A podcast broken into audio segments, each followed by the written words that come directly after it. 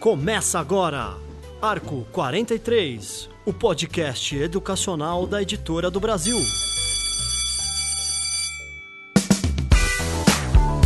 Olá, educadores! Começa agora o podcast Arco 43, uma iniciativa da Editora do Brasil. O programa de hoje nós vamos falar sobre Escola do Futuro. Para onde vai o modelo educativo e para onde ele está indo? Enfim, muita gente fala que é o fim das lousas, da sala tradicional, os professores. É, você, professor que está ouvindo, você pode estar com os dias contados ou não. Para debater esse, esse tema, nós convidamos Priscila Torres, ela é diretora-geral das escolas Concept, que tem várias unidades aqui no Brasil. Muito obrigado, Priscila, por ter aceito o nosso convite e estar aqui com a gente hoje. Obrigada a você, um prazer. E Tamila Zayer, ela é a diretora executiva do Grupo SEB. Muito obrigado pela presença, Tamila. Super prazer estar com você hoje. Legal. Então vamos começar falando o que é a escola do futuro. O que, que vocês imaginam que seja a escola do futuro? A escola do futuro, a gente imagina que é uma escola onde as crianças aprendem através de experiências, onde elas aprendem o sentido do, do porquê que elas estão aprendendo, que elas consigam entender o que os conteúdos que elas estão aprendendo vão se aplicar à rotina delas diárias, que vão que essa esse conteúdo tem um significado maior, que elas consigam entender que a escola está conectada com o mundo através de problemas reais. Então a gente acredita que essa escola do futuro tem a integração dos conteúdos, tem uma problemática para as crianças resolverem que faça sentido e também que essa criança se sinta inspirada a aprender porque ela, ela consegue enxergar a relevância por trás de tudo que ela está aprendendo. E ao mesmo tempo, o educador dentro dessa escola do futuro é um educador engajado que entende que ele também precisa ser um eterno aprendiz, que ele precisa ser formado, que ele precisa estar participando do que, que significa ser um educador do século XXI. Então, ele precisa estar é, integrado com o que tem de metodologias mais inovadoras, ele precisa entender como que essas metodologias se aplicam dentro do, do contexto daquele espaço de aprendizado. E claro que ele também tem que entender que, dentro desse contexto, ele precisa ser colaborativo. Ele precisa colaborar com os colegas das outras turmas, das, dos outros conteúdos, integrando esses conteúdos dentro da proposta da escola. Então, é uma, é uma escola que acaba sendo muito mais integral, né, que todo mundo participa dessa forma integral. Eu tenho uma provocação assim, acho que primeiro, na minha concepção, escola do futuro, a escola ela prepara para o futuro, ela sempre preparou. A diferença é que em algum momento a gente está vivendo a escola do passado.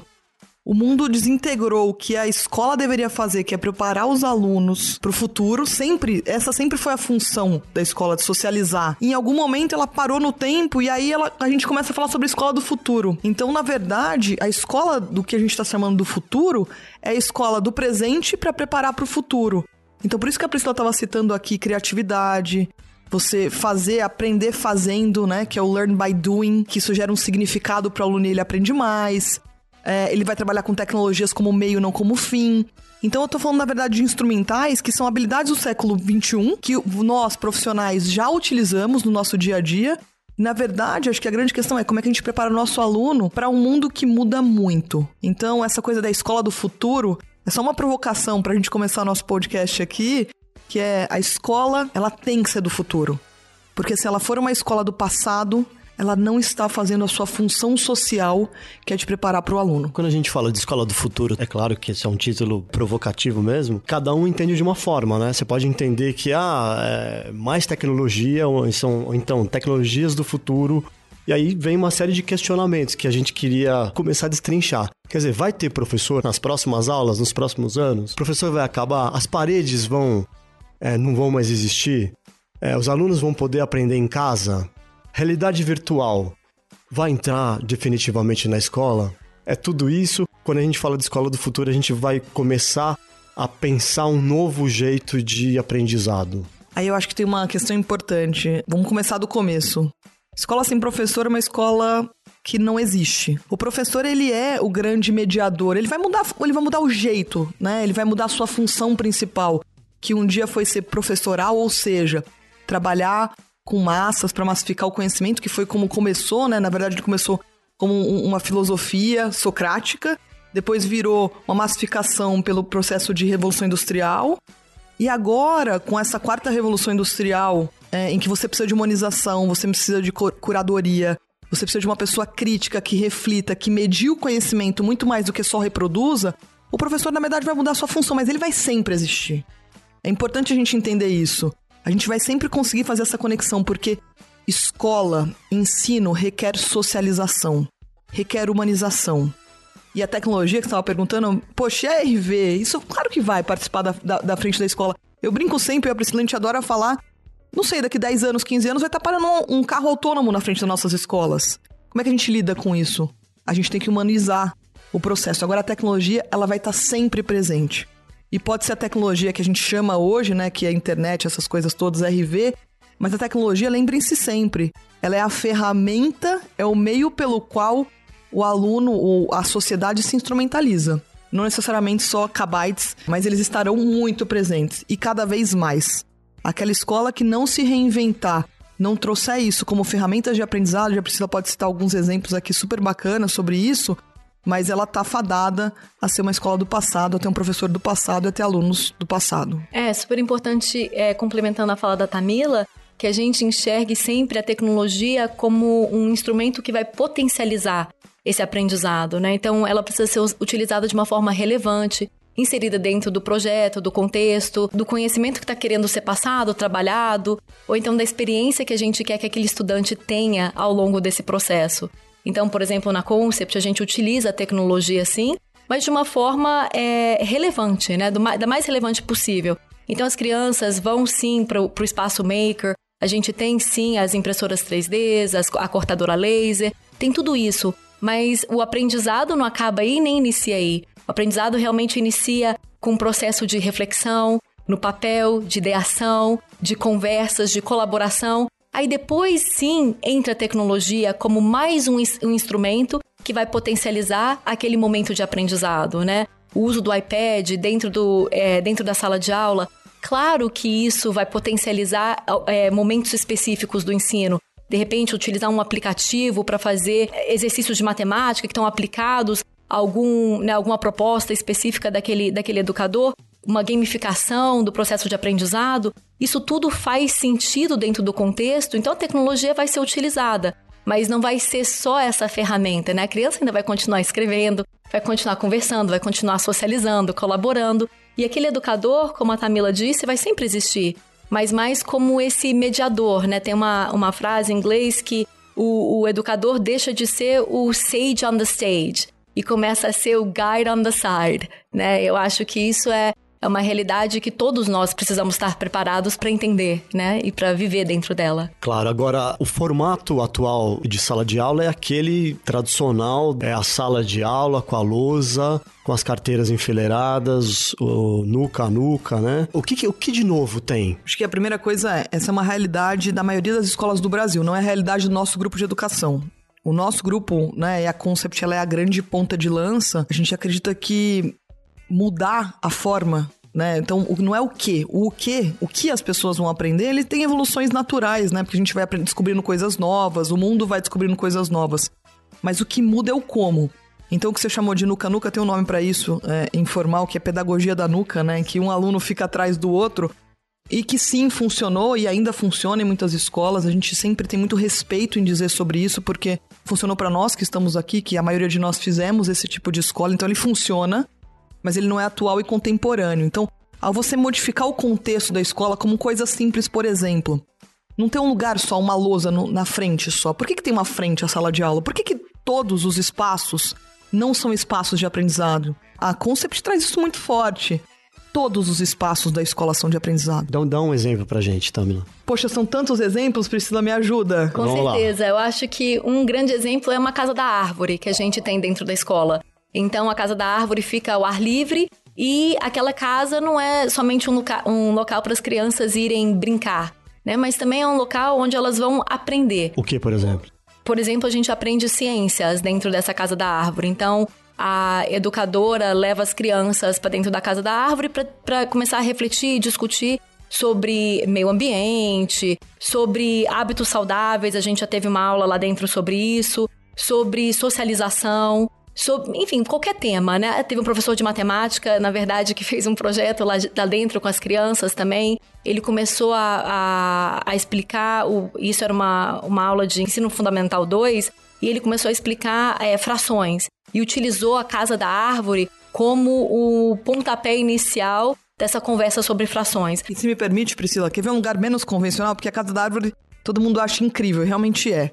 Mas o corredor, as, as escadas da Concept, por exemplo, tem o Habits of Mind, que são os, os, hábitos da mente, são 16 hábitos. Em cada degrau tem um hábito da mente, porque enquanto o aluno vai andando, ele vai falando sobre esses lugares. Então, por que, que qualquer lugar não pode ser um lugar de aprendizado? Então, a forma, o fato de ser modular, o fato dos alunos não precisarem o tempo todo, porque na neurociência já explica que o aluno não consegue ficar 60 minutos sentado olhando para frente, muito menos 40, muito menos 30, ele fica 15 minutos no máximo concentrado num tema só. Depois disso ele se dispersa. A atenção dele não é a máxima, né?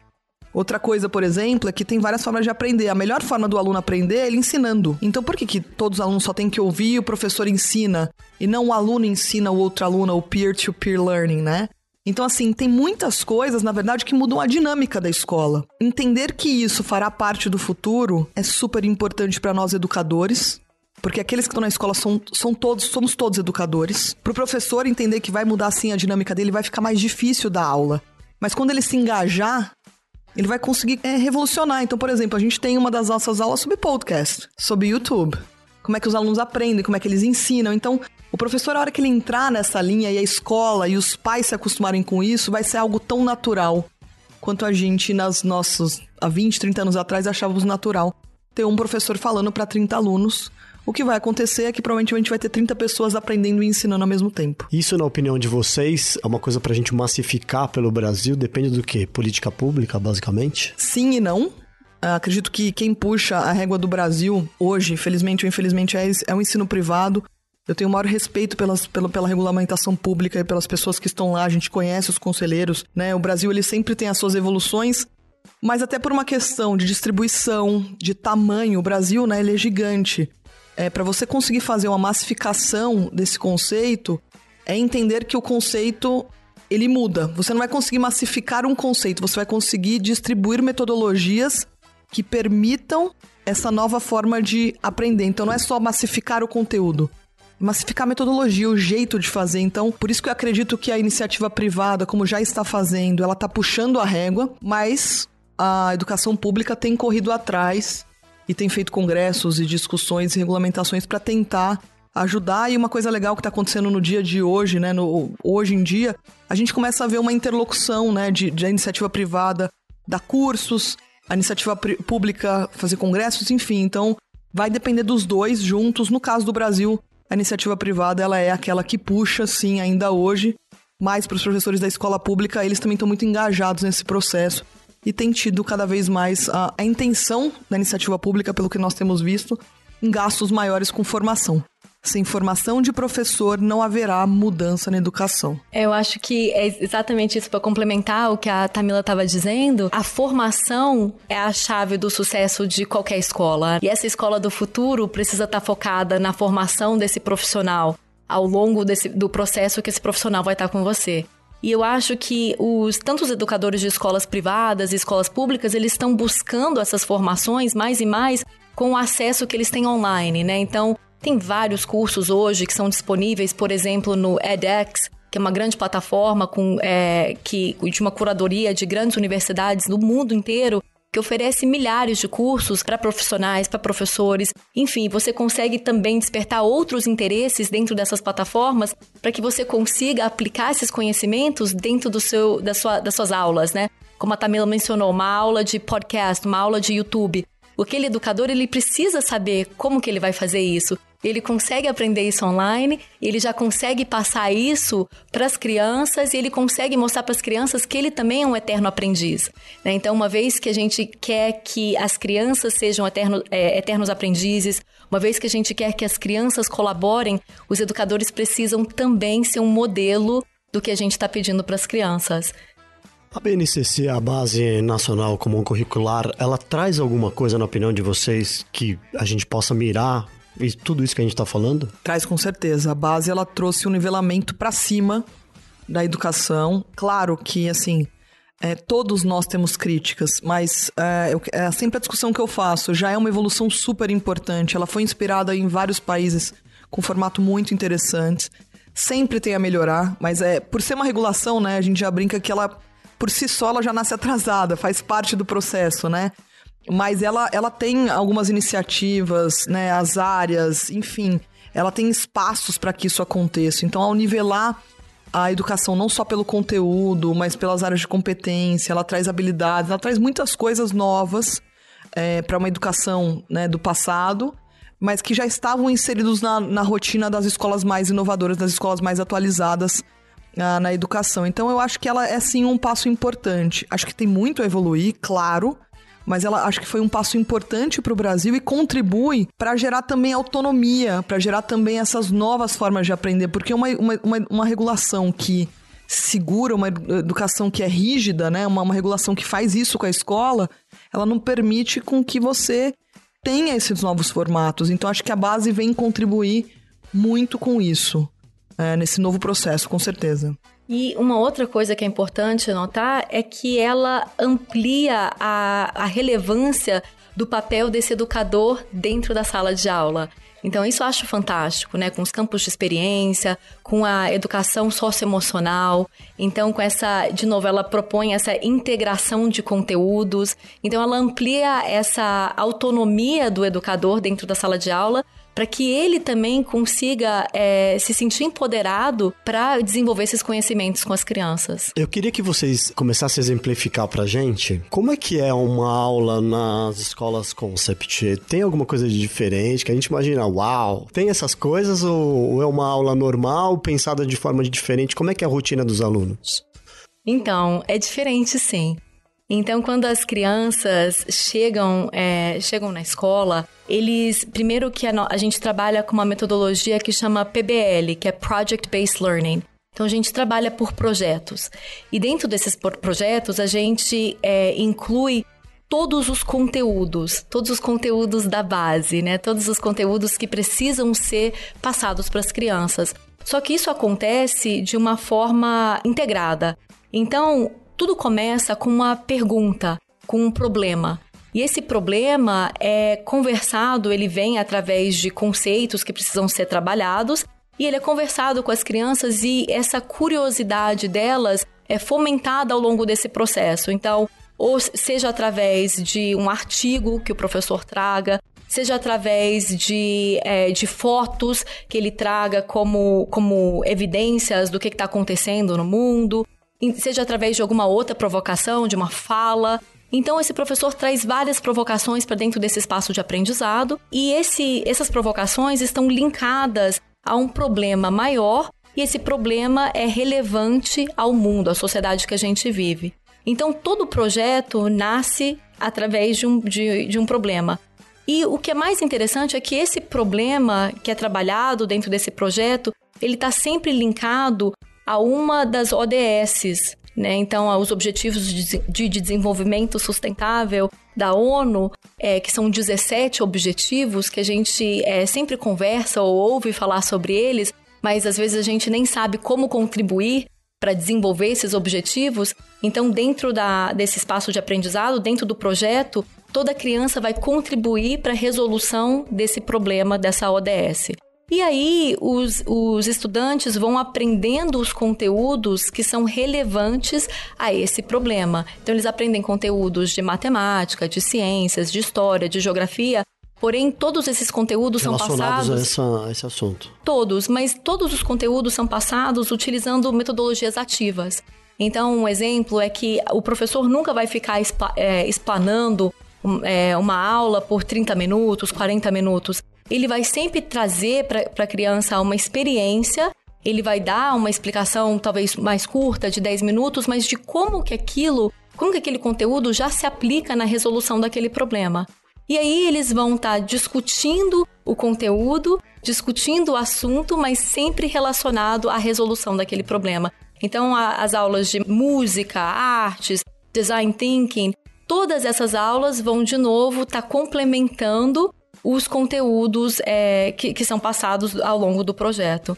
Então, essa é a forma que a criança vai aprender e à medida que esse projeto está sendo desenvolvido, as crianças trabalham em grupo, ora em grupo, ora individualmente, fazendo entrevistas, escrevendo blogs, é, montando sites, para que elas coloquem também as evidências do seu aprendizado dentro de, dessas, outras, é, dessas outras plataformas ou dessas outras ferramentas para que elas consigam entender como que é relevante o que elas fizeram dentro da escola e como tem uma audiência fora da escola que se importa com o que elas estão pesquisando. Então a gente sempre tenta trazer para o mundo mais real possível, para que elas tenham essa, essa conexão com o que está acontecendo. E dá resultado, Priscila? Quer dizer, as, as, os trabalhos gerados têm audiência lá fora?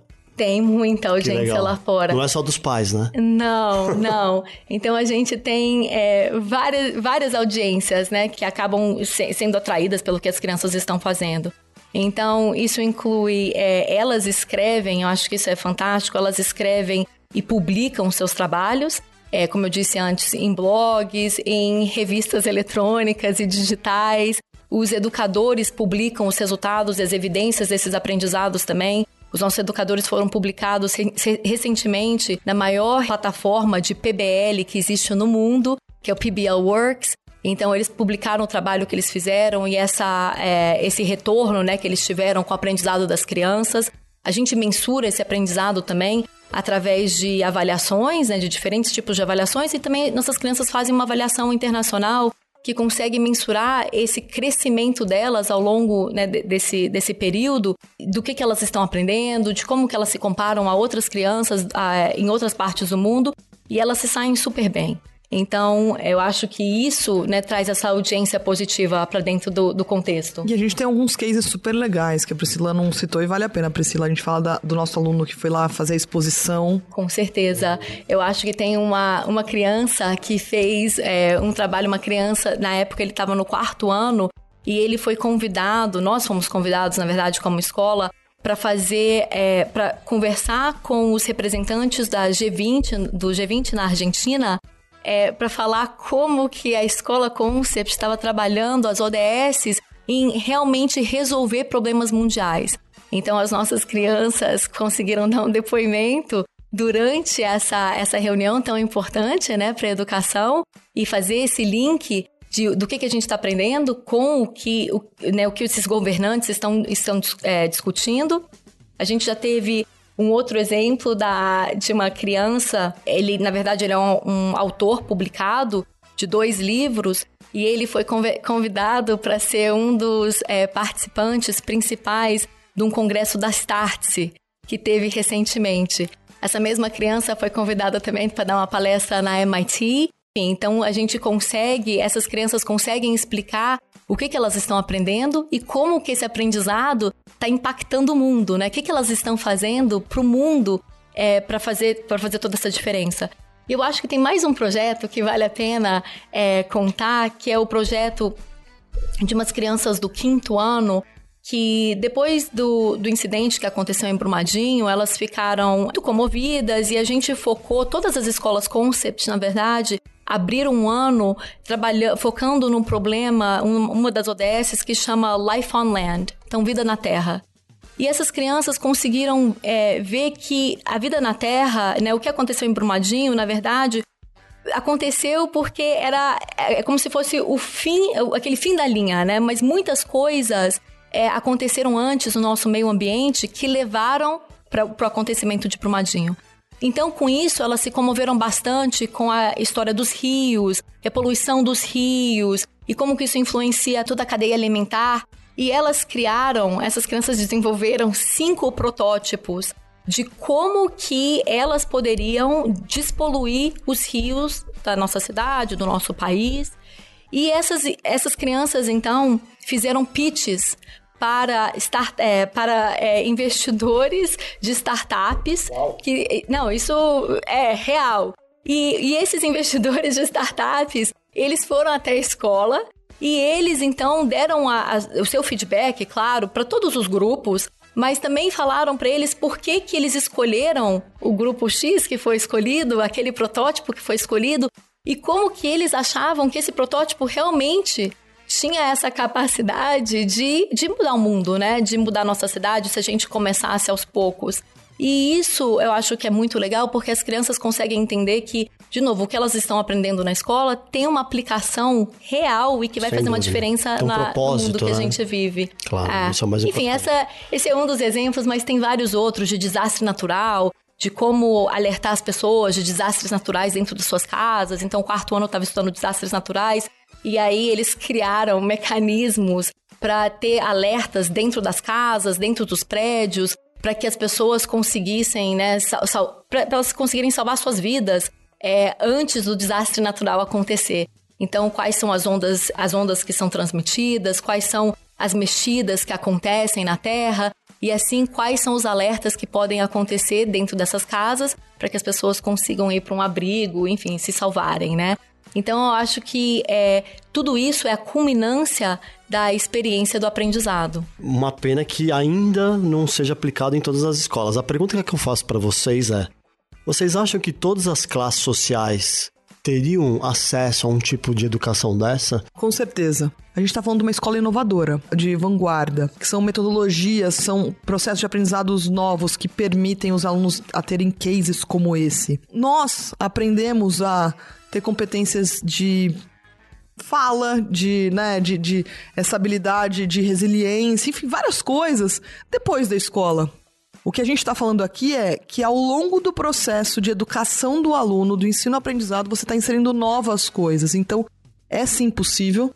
É sim possível fazer com muita qualidade. O que você precisa de metodologias inovadoras. Também tá mediação por tecnologia ajuda. Porque o professor, por exemplo, você tendo uma aula de aprofundamento em matemática, por que, que precisa ser só exercício? Um professor falando e os alunos. Não pode ser uma gamificação em que você pode colocar 30, 40, 50 alunos na sala de aula e um curador, porque a tecnologia está fazendo a, a, o, o, processo com cada um dos alunos em path, ou seja, em caminhos distintos. Então, é super importante entender que é a forma, é o como. E nunca vai dar para equiparar esse tipo de escola. São formatos diferentes, com propostas distintas, porque daqui a pouco não vai ter mais essas funções manuais tão, tão fortes, né? Então não vai adiantar o aluno aprender a sei lá, mexer num, só numa, num computador apenas. Ele vai ter que fazer raciocínio lógico para isso, porque o IA vai, vai tirar essa função. Ele vai ter que ser criativo. Então, se a escola de acesso, a escola da base não ensinar isso, não terá outro lugar para ele aprender. É o lifelong learning, é aprendizado para a vida inteira. Esse é o principal mindset que a escola pode gerar para esse aluno. Mas como é que a gente transporta ou contamina os gestores públicos com essa pegada que a Concept tem de pensar em educação. É possível fazer isso? Acredito que sim, porque. Ou serão caminhos de diferentes mesmo? Não há um único caminho, a gente, como grupo, não acredita nisso. A Concept não nasceu de um único caminho. Quem dirá todas as outras escolas. Acho que são vários caminhos mas eu acredito que sim, dá para inspirar sim. A gente já tem feito algumas ações de trazer pessoas para conhecer o projeto. Os nossos professores são multiplicadores do conhecimento. Agora, tem muito daquilo, né? A gente só aprende aquilo que a gente quer. A busca tem que ser ativa por esse novo movimento. Eu aí, pessoalmente, acredito que quanto mais. Quem vai puxar essa régua é o aluno. O aluno vai querer, então, novos alunos inspiram uma nova escola. E esses alunos vão fazer a pressão para que essa escola mude. Porque no momento que você tem mais casos de indisciplina, né, que eles chamam de indisciplina, do que de disciplina, tem alguma coisa errada. E talvez não seja na disciplina ou na indisciplina, seja na forma de aprender. Então eu acho que vai ter sim uma pressão, acho que vem do aluno, que ele quer sim aprender. Só não quer aprender no formato que os nossos tataravós aprenderam. Mas eles querem aprender. Óbvio que eles querem aprender. Todo mundo quer aprender de jeito legal. Tem gente que aprendeu música, é, aprendeu inglês pela música. Quantos autodidatas existem? Agora, será que a escola não deveria fazer esse papel? Será que a escola não deveria preparar esse aluno para que ele se aprofundasse de uma forma autodidata, talvez, mas o conhecimento básico ele tivesse de uma outra forma? Então, acho que dá para inspirar sim, mas acho que tem que ter um movimento aí, porque a acomodação ela não gera movimento nenhum. A revolução gera. E quem está sempre preparado para fazer uma revolução, querendo ou não, são os nossos alunos, que eles por si só são inquietos e a escola não pode matar a criatividade deles. Que tipo de mudança vocês acham que tinha que começar a, a educação para dar uma guinada nesse sentido? Eu acho que já mudou, Priscila. O que, que você acha? Ai, que bom. É, eu acho que muita coisa já mudou, com certeza. Eu acho que uma das coisas que, que eu vejo como fundamental é realmente a formação do, do professor. A formação desse. Esse é o ponto crucial. Eu acho que sem essa formação, a gente, e a gente percebe que os países que realmente conseguiram transformar a educação, eles começaram com a formação desse educador. Então, sem essa formação, porque o educador tem muita vontade. Todo educador tem muita vontade de aprender. Eles querem ver aquele brilho no olho, eles querem ver a criança com um monte de criatividade, eles querem ver aquela criança que está sedenta de informação, mas às vezes eles não sabem como. É como manter essa curiosidade, como levantar esse interesse. E então tudo tem que começar através dessa formação do educador. E muitos estão buscando essas formações sozinhos, né? Então eles buscam através de plataformas, buscam com outros colegas, buscam com grupos de estudos que eles mesmos decidem fazer, né? E aí, é, mas eu acho que a, todas as escolas precisam abraçar esse movimento para que seja uma coisa é, que aconteça de uma forma mais organizada, mais planejada e para que a educação realmente consiga evoluir da forma que a gente quer que ela evolua. Não, e acho que também tem uma questão, né? Acho que a valorização do professor. Quando ele tiver esse novo papel, é natural, como já acontece nas nossas escolas, ele ter uma remuneração melhor, então ele não vai precisar de ter três empregos. Sim, a gente vai ter que entender isso. Exato. O professor hoje tem três empregos ou dois.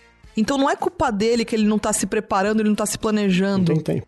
Ele não consegue fazer isso. Então, se o papel do professor for mais valorizado e reconhecido pela sociedade, e aí isso significa mensalidades mais caras, a gente não pode ficar abismado com mensalidades maiores. Claro, o professor é mais qualificado, eu preciso pagar para ele conseguir dar aula, se planejar, formar, isso custa.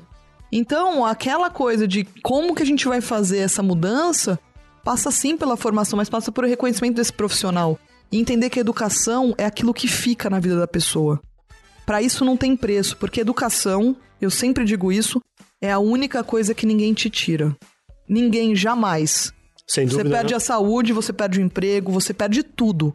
A educação é um conhecimento fica pra vida que inteira, né? fica para a vida inteira. É claro que a educação fica para a vida inteira, mas é, tem um fator limitante aí nisso que você está falando, que é as famílias poderem pagar esse valor, né? Então, é, a gente acaba falando só de uma camada privilegiada da sociedade. Se tivesse um subsídio por parte das, enfim, a gente fala também cai também em política pública, né? Então, é complicado. Não, tem, eu acho que tem vários caminhos. Você uhum. tem toda a razão. As famílias têm que poder pagar esse lembrando, ele é um princípio Talvez da educação. 90%, Tamila, das, das, das, das famílias do Brasil não podem pagar. Não, não, na verdade é 80%. A educação ah, pública hoje gera 80%. Lá. Mas assim, é verdade. Então, as políticas públicas têm que mudar. A escola pública ela tem que mudar, ela tem que melhorar para que isso aconteça. É um pouco de tudo Sim. e passa sim por política pública. Tem países que fazem subsídios para que os alunos possam escolher onde eles querem estudar. Mas a escola pública ela tem que ser mais competitiva, tem que trazer algumas políticas públicas que melhorem a educação. Precisa ter vontade, valorizar tudo que Eu a gente tá falando. Acho que é um conjunto de coisas, claro. tem que dar acesso. Isso aí. O, o pai tem que poder escolher. E acho que é uma pena que hoje a maioria dos nossos pais no Brasil não possam ter esse, esse processo de escolha. Mas você está me perguntando o que, que eu acho para o futuro, certo? Para o futuro eu espero que eles possam escolher. E que eles escolham as, as melhores escolas para proposta de valor para a vida Isso dele. que eu ia te perguntar agora. Qual o papel das famílias nesse processo todo? Fundamental. Sabe por quê? Porque escola tem um negócio que chama é, visão de mundo, proposta de valor. Porque existem escolas no mesmo preço, mesma mensalidade, o mesmo dinheiro. Só que são escolas muito diferentes na sua essência. Então é, o, o pai, a família, tem um, um, papel fundamental de escolher o que ele quer, junto com o filho ou não, aí depende de cada uma das famílias, o que, que ele quer para o futuro dele. E aí tem escolas que ajudam a chegar nesses caminhos de uma forma mais clara. Tem a escola que ajuda o aluno para o que ele quiser da vida dele, tem uma escola muito mais completa. Tem o pai que quer um aluno que seja numa, numa num, num formato mais de aprovação a vestibulares, que é um formato mais atual, né, de, de né, que está acontecendo hoje em dia ainda. O que precisa e por que é fundamental para a família, o pai precisa de parar de ser básico nas suas escolhas. Eu brinco sempre que o pai para escolher a escola do filho dele é mais ou menos qualquer um de nós escolhemos, escolhemos um neurocirurgião. Como é que a gente escolhe um neurocirurgião? A gente não entende medicina, muito mais de neuro, né, na, quer dizer, na neurociência, que é um negócio absurdo. Como é que a gente escolhe? A gente vai lá, a gente vê por recomendação, A gente vê a tangibilidade, ou seja, como é que é o consultório dessa pessoa, as indicações que a gente recebeu. Escolher escola não deveria ser assim. Escolher escola deveria a gente entender o que, que é que a gente está colocando a mão do, da, da educação, do processo de aprendizado do nosso filho do futuro, é o conhecimento que ele vai gerar. Então, assim, os pais precisam de se engajar mais na educação, junto com os alunos. Porque é fundamental, quando o pai entra na escola e quando ele faz parte do processo, muda completamente o aprendizado do filho. Então, pai, os nossos pais aí do Brasil, as famílias têm muito a fazer. É, concordo. É isso, concordo é.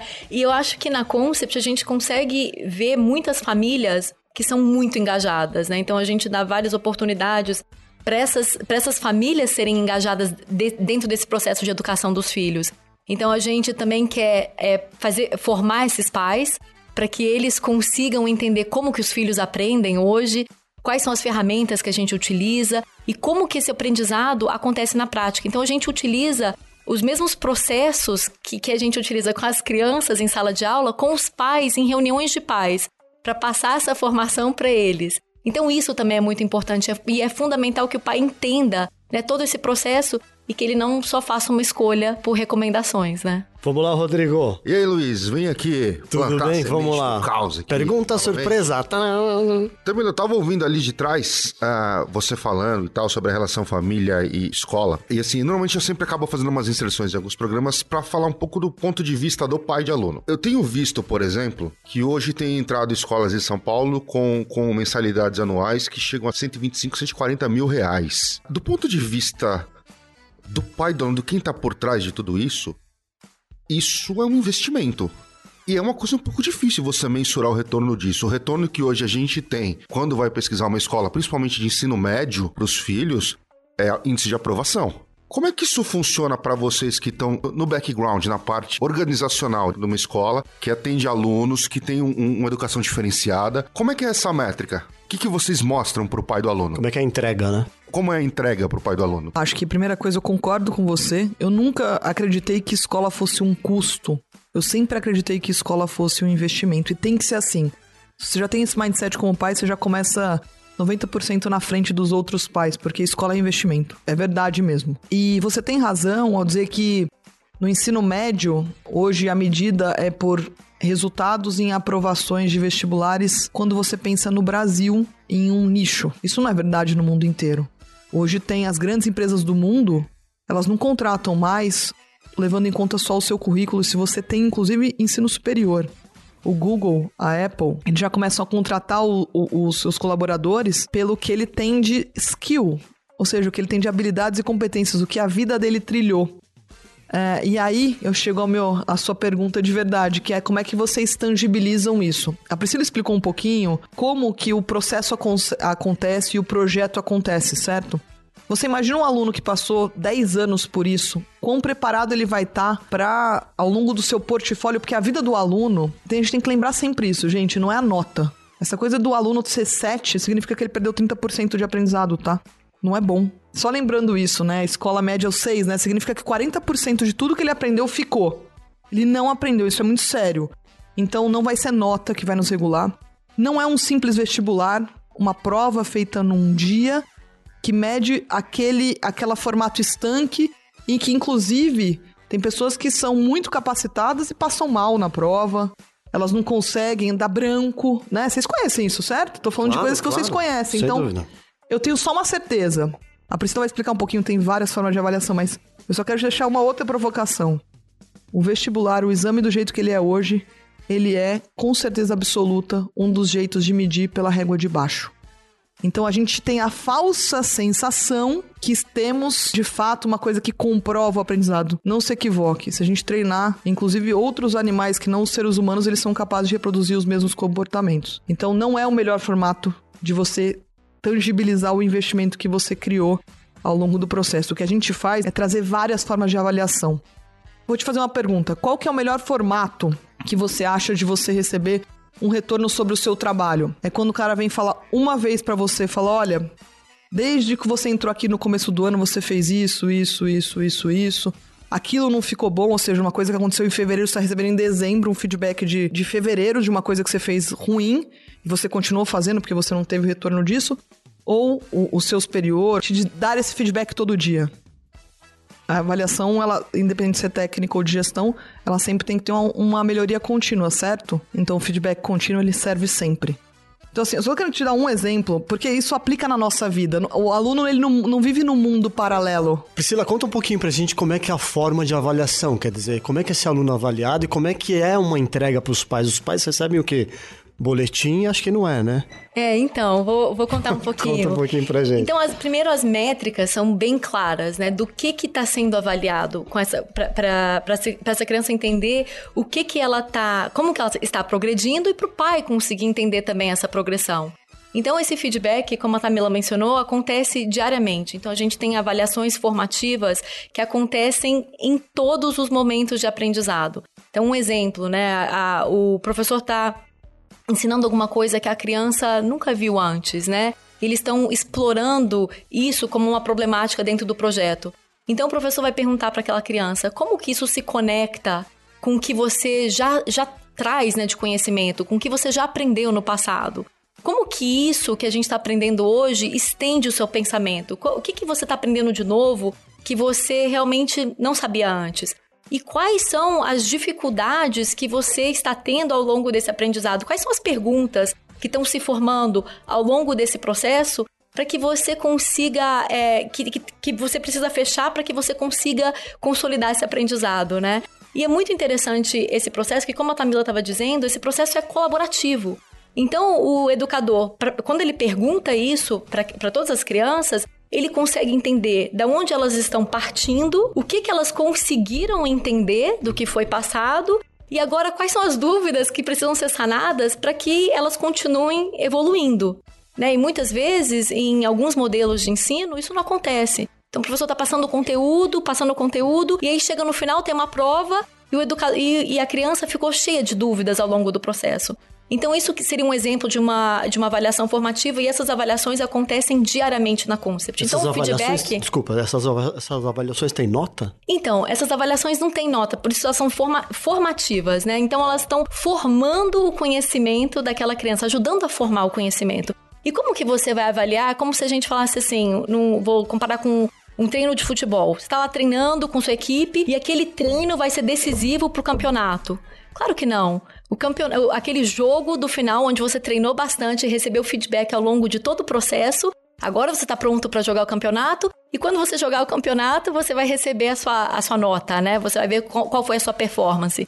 Então é a mesma coisa, né? A gente pode fazer essa analogia que ao longo do processo, a criança vai recebendo esse feedback e os pais também vão recebendo feedback. Então, a cada três semanas, a gente passa um feedback formal para o pai explicando como que essa criança está evoluindo perante o que a gente propôs de aprendizado. E semanalmente o pai tem o que a gente propôs de aprendizado. Então, é, a proposta de aprendizado para a semana seguinte é essa. É assim que a gente vai estar tá avaliando a sua criança. A gente vai estar tá utilizando as seguintes rotinas de pensamento. A gente vai trabalhar com sócio emocional.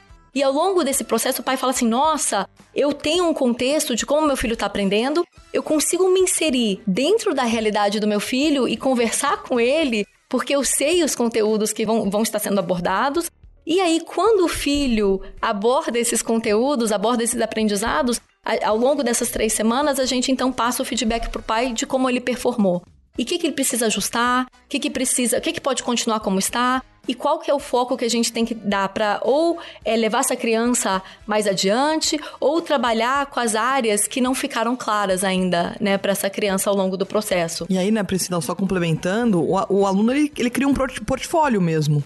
Assim como a gente, né, os artistas têm o seu portfólio, os arquitetos, os advogados, todo mundo tem o seu portfólio. Então o aluno, ele no final do ciclo, né, ele tem um portfólio, ele apresenta isso né, pro, pros pais. Muito individual, tem um né? learning, aham. Uh -huh. Tem um, tem o Festival of Learning, né, que é o festival do aprendizado, onde os alunos expõem tudo aquilo que eles aprenderam, mas é importante entender. O aluno tem, ele é exposto a vários tipos de avaliação, muito mais do que numa escola tradicional.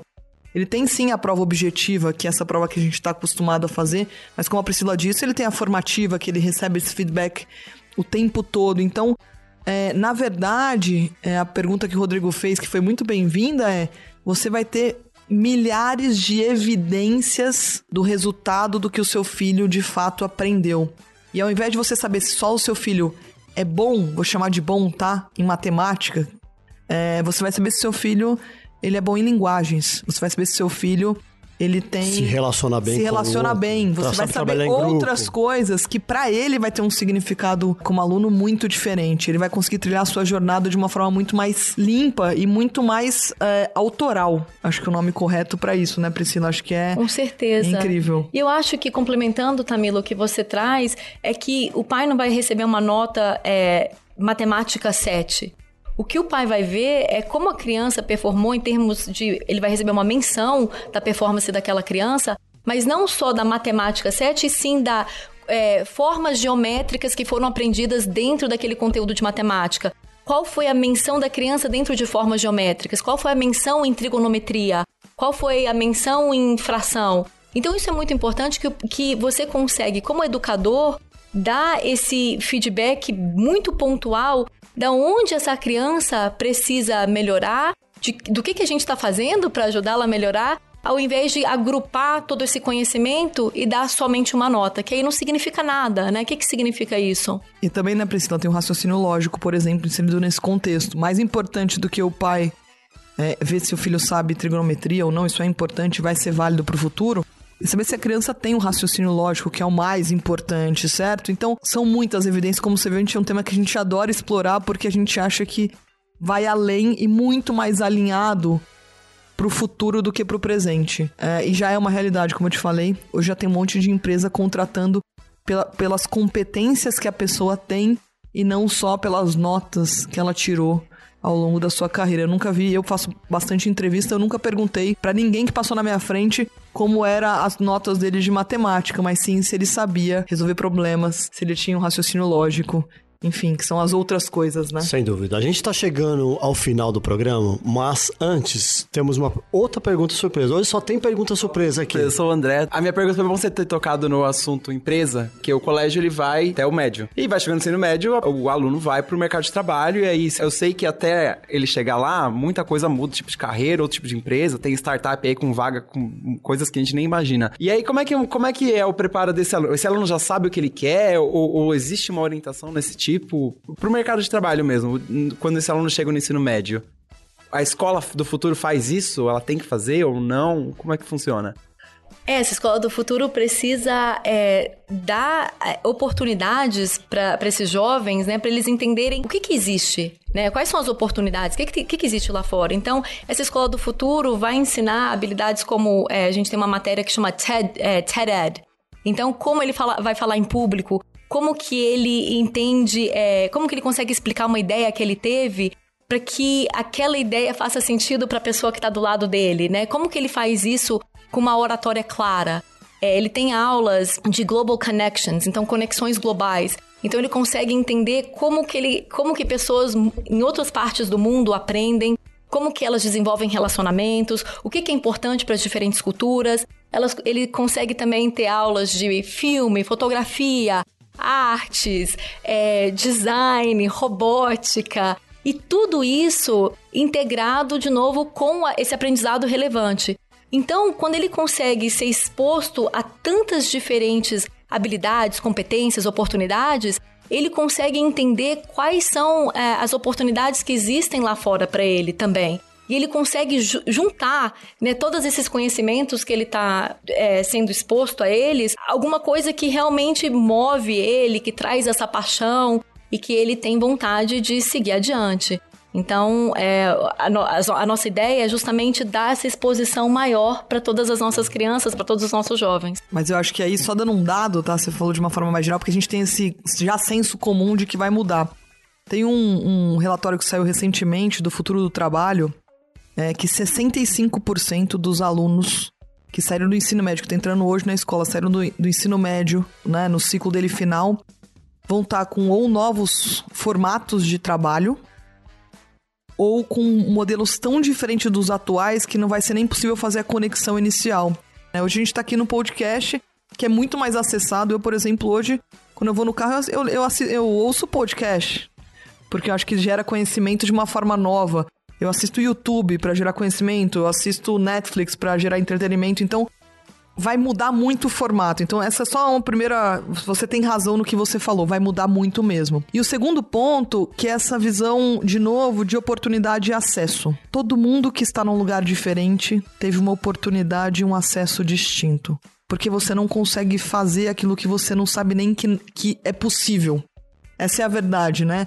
Você vê os grandes, as grandes pessoas que fizeram mudanças no mundo, foram aqueles que fizeram de duas uma ou que conseguiram fazer uma correlação com algo totalmente diferente daquele contexto e trazer para aquele contexto, ou tiveram a oportunidade de ver isso acontecendo, isso gerou um significado para eles e eles fizeram mudança no mundo. Então, acesso é uma coisa super importante. Oportunidade é outra coisa super importante. Então, esse novo ensino médio, ele tem que gerar trilhas que deem para o aluno a oportunidade de ver tudo o que vai acontecer e ser autor da sua jornada. Acho que isso é super importante.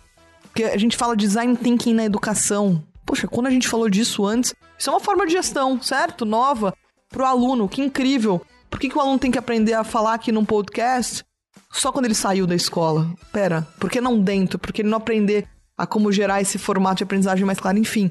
Então acho que é acesso, e a Priscila falou muito, vocês repararam ao longo desse podcast, muitas coisas do mundo, e acho que é importante entender. A escola do futuro é uma escola global. A escola do futuro é uma escola bilíngue, ela é multicultural. Não vai importar daqui a alguns anos se você estuda no Brasil, em Singapura, nos Estados Unidos, na China, porque o mundo vai falar uma língua só, que é essa nova língua global. Então, acesso também a novas linguagens, e eu digo óbvio, eu dizendo óbvio do inglês, mas eu tô dizendo também de linguagem de programação, muda o mindset. Essa nova escola tem que passar por isso. E esse aluno do ensino médio, ele vai cada vez mais puxar essa linha porque vai acontecer, viu, gente?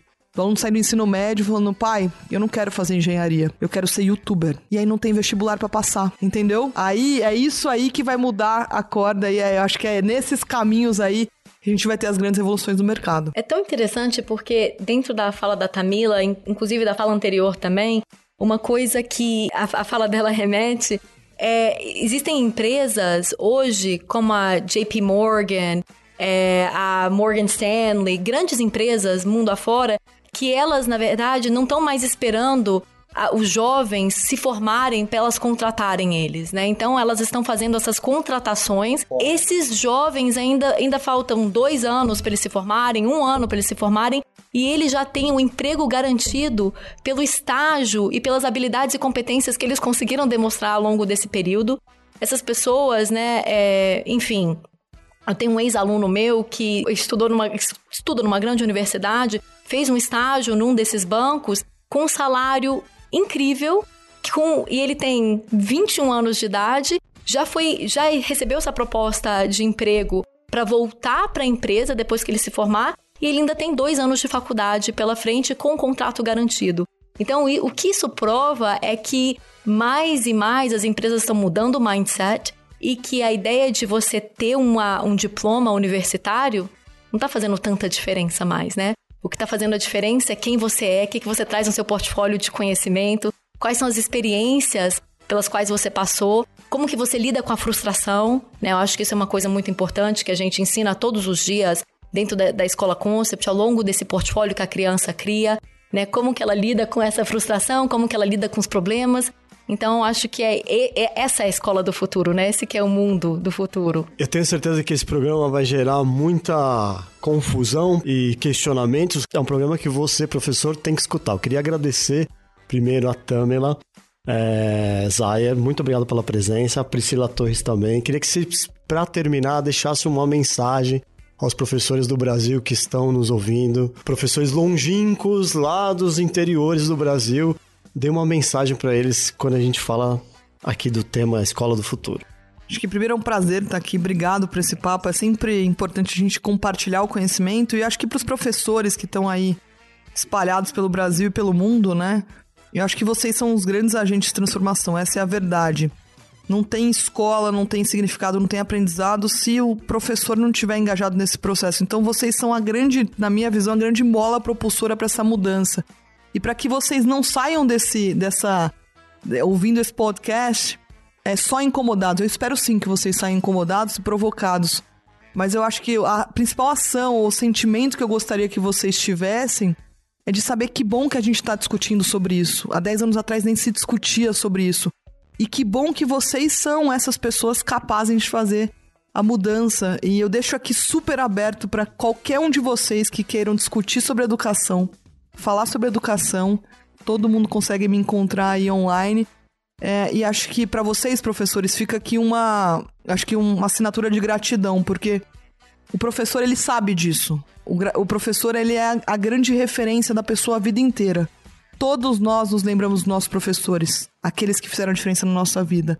Então vocês já trazem um significado importante, vocês já carregam um significado importante na vida dos, de cada um dos alunos de vocês. O que a gente está questionando aqui vocês e ajudando e, e compartilhando conhecimento é que tem muito mais para fazer. E que bom, porque todos nós precisamos de evoluir. E contem com todos os educadores, inclusive a gente aqui, para ajudá-lo nesse caminho. Eu queria também super agradecer minha participação. E o meu recado para os professores é que vocês são a grande inspiração de dentro de uma escola. Não existe escola sem vocês, vocês são os agentes transformadores dentro de todos esses espaços de aprendizado. Vocês que vão fazer a diferença dentro da sala de aula, vocês que vão conseguir revolucionar esse ensino. Eu acho que a grande mensagem também é: depois que você ouviu todas essas informações, depois que o incômodo foi gerado, o que, que você vai fazer amanhã? Né? E, e o que você vai fazer amanhã é o que vai fazer toda a diferença. Então, que você se comprometa com pelo menos uma coisa, né? Uma coisa que você ouviu, um, uma inspiração que você teve, para que você realmente siga com ela adiante. E eu também me coloco super à disposição. Vocês também podem me encontrar online, no, no Twitter, no, no, LinkedIn. E o que vocês precisarem, eu estou à disposição para a gente continuar essa conversa offline. Legal, pessoal. Obrigado, meninas. Nosso tempo realmente estourou. Muito obrigado a todos. O podcast Arco 43 é uma iniciativa da Editora do Brasil. Obrigado a todos e até o próximo programa. Você ouviu Arco 43, o seu podcast educacional, uma iniciativa da Editora do Brasil. Nosso compromisso com a educação brasileira começa pelo nome. Acompanhe nossas redes sociais: facebook.com barra Editora do Brasil, youtube.com barra Editora do Brasil e o Instagram, arroba Editora do Brasil, underline oficial.